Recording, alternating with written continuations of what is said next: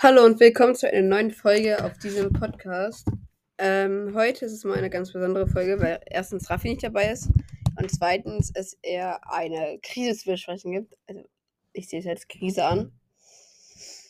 Ähm, und deswegen heißt das Kapitel auch so, und zwar in Staffel 2, Band 4, das Buch Der Club der Fabeltiere. Äh, wenn ihr keine Spoiler haben wollt, dann müsstet ihr jetzt leider abschalten. Viele Grüße an Raffi, falls er das hört. Ähm, glaubt mir, diese, das ist sehr traurig. Und zwar geht es heute in dieser Folge darum, wie alle, die jetzt keinen Spoiler waren, abschalten. 3, 2, 1. Okay, also es geht in diesem, es wird nicht lange sein, diese Folge, da ich nur ein Kapitel vorlesen werde und ihr dann in den Kommentaren darüber bewerten könnt, ob das die richtige Entscheidung von Tikani war weil sie hat mit Karak Schluss gemacht. Jetzt habe ich es gesagt. Und deswegen lese ich heute euch ein Kapitel, wo sie Schluss gemacht hat. Ähm, und da ist ja, erzählt auch den Grund und so bla bla bla. Und deswegen könntet ihr da mal richtig schreiben oder halt bewerten, ob das die richtige Entscheidung von ihr war.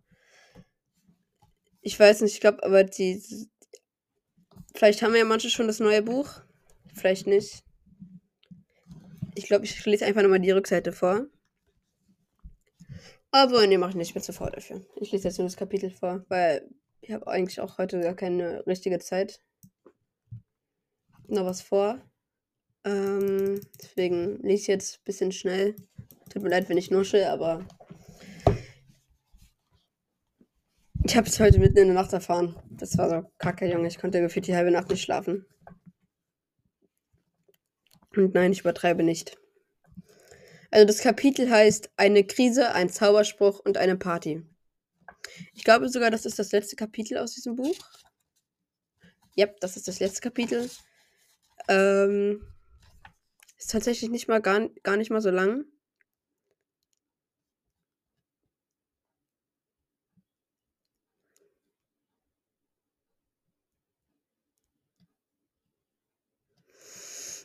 Egal. Wir lesen euch. Ich lese euch. Na, ich lese euch bis zur Seite 325 und dann ist es auch vorbei. Okay.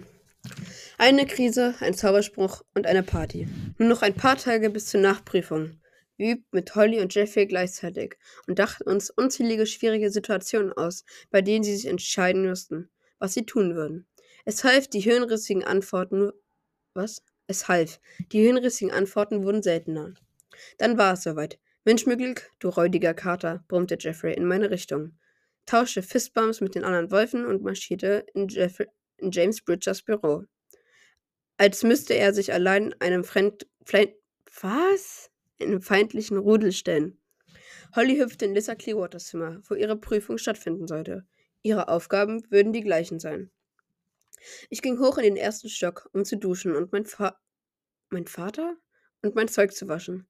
Diese Lavapampe war eklig und sie war überall. Doch bevor ich mich ausziehen konnte, schreckte mich ein Videoanruf hoch. Es war Mr. Garcia aus Florida.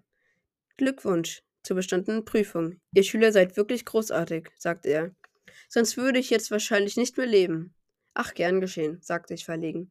Thiago hat hoffentlich einen Screenshot gemacht von diesem Suchverlauf der Lennox. Ja, hat er. Aber vorhin ist ihm das Handy gestohlen worden. Er und die anderen haben kurz auf dem Rückweg in einem Kaffee etwas getrunken. Ich konnte es nicht fassen. Meinen Sie, das war. Sie ist nicht persönlich. Sicher. Was? Sicher, nicht sie persönlich, aber sie hat viele Helfer in der Gegend um Miami. Alicia hätte nicht anhalten dürfen auf dem Weg zur Schule. Mr. Garcias Mund war ganz schmal geworden. Die Lennox im Rad. Sie wusste genau, dass ich verhindert hätte, wenn ich gesund gewesen wäre. Das Gift war übrigens auf einem USB-Stick. Der ist selbst mal, selbst seltsamerweise auch verschwunden.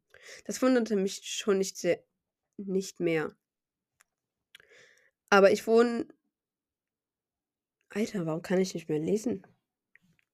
Aber ich rufe dich aus einem anderen Grund an, meinte Mr. Garcia Und leider nicht nur, weil ich dir zur bestandenen Prüfung gratulieren möchte. Wir haben über Shari herausgefunden, dass sich diese Fabeltiergruppe im Juli hier in Florida treffen und eine ganz große Aktion durchführen will. Näheres wissen wir noch nicht, doch wir fürchten, dass diese Leute sehr unvorsichtig sein könnten. Oh toll, entfuhr es mir. Genau. Wir müssen sie unbedingt im Auge behalten. Könntest du hingehen zu diesem Treffen im Juli? Damit würdest du dem Rat einen großen Gefallen tun. Die Wahrheitssucher haben diese Kids auch schon im Visier.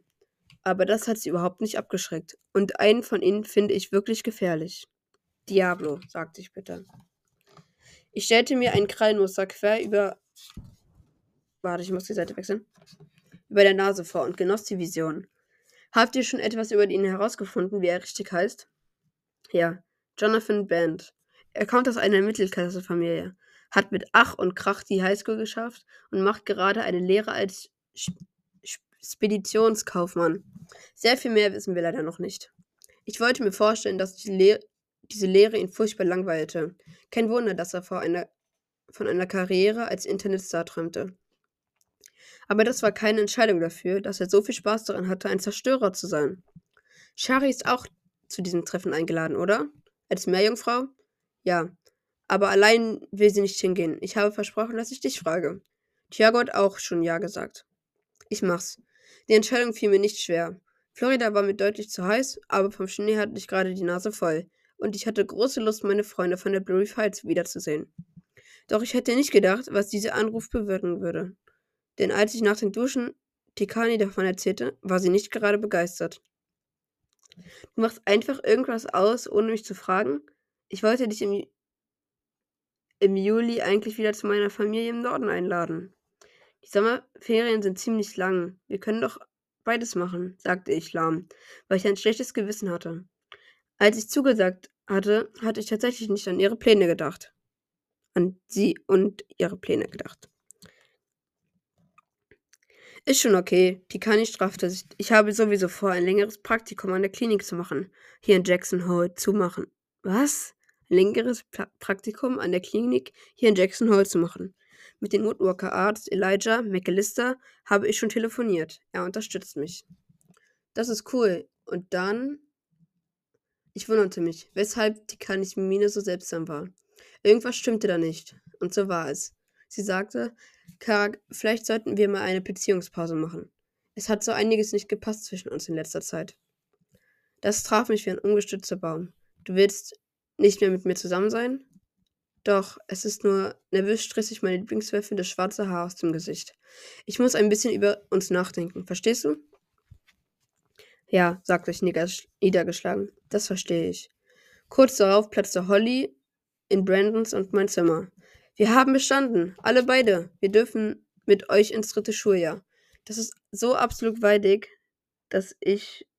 Wieso liegst du da wie tot und starrst die Zimmer. Starrst an die Zimmerdecke? Ich erklärte es ihr und Brandon, der ebenfalls gerade reinkam. Sofort begannen die beiden auf mich einzureden, als wäre ich ein krankes Pferd. Es ist nur eine Pause, das hat sie doch gesagt, oder? meinte mein bester Freund. Ich bin sicher, sie wird noch merken, dass niemand so gut zusammenpasst wie ihr. Das wird schon wieder, versicherte mir auch Holly. Ja, sie hat ein oder zwei Videogespräche mit Escoro gehabt in letzter Zeit, aber zwischen den beiden ist ein ganzer Ozean. Deshalb. Sie hat mit Escoro geskypt? fragte ich entsetzt.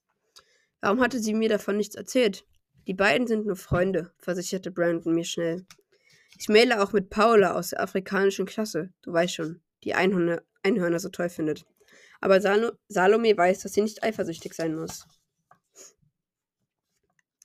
Und ich schreibe Mails mit Ilanga. Flugkunde sind einfach toll, berichtete Holly. Auch Zepo hat sich gemeldet. Stellt dir vor. Seine Schwester hat ein Baby bekommen. Das heißt, er ist jetzt ein Onkel. Als die beiden anfingen, über unsere Freunde aus der Navarando zu reden, hörte ich nicht mehr zu. Ich hasste die Welt, ich hasste mich und ich vermisste Tikani wie verrückt. Obwohl sie höchstens zwei Baum. Zwei? Obwohl sie höchstens zwei Baumlängen entfernt war, waren wir doch zu unterschiedlich? Konnten eine Wölfin und ein Puma längere Zeit nicht glücklich sein und bleiben? Gib ihr ein bisschen Zeit, meinte meine Schwester kurz darauf, treuherzig. Warte mal ganz kurz, ich muss kurz das mit meiner Schwester bereden, dass sie nicht reinkommen soll.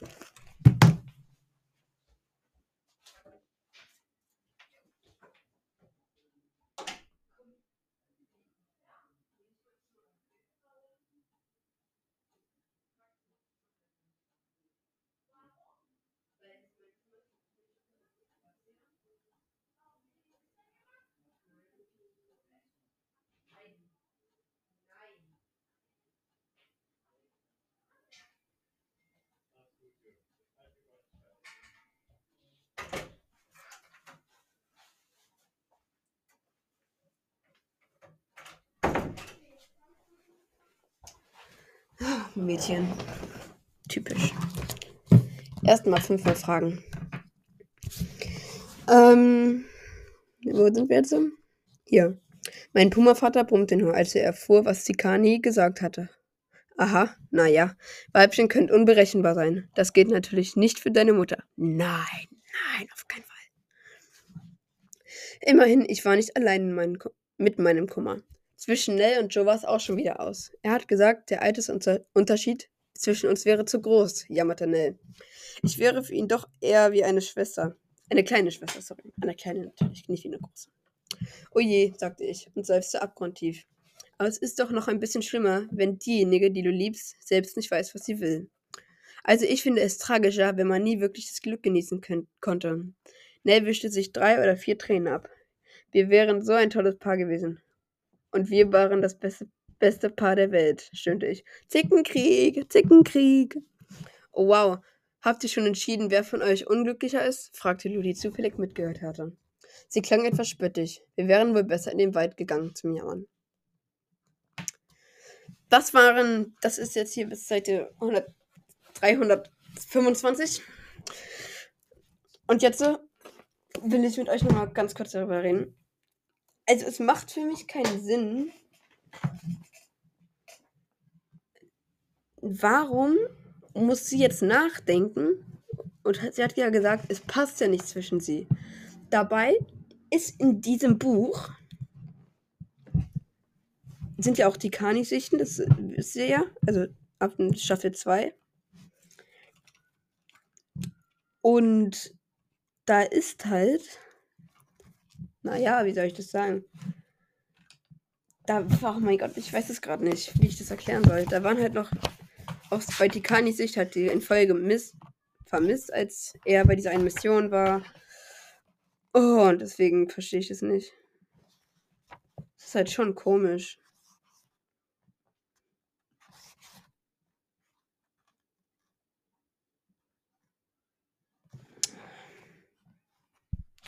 Ja, egal, ich verstehe es einfach nicht. Ich mache mit dieser Folge jetzt auch Schluss.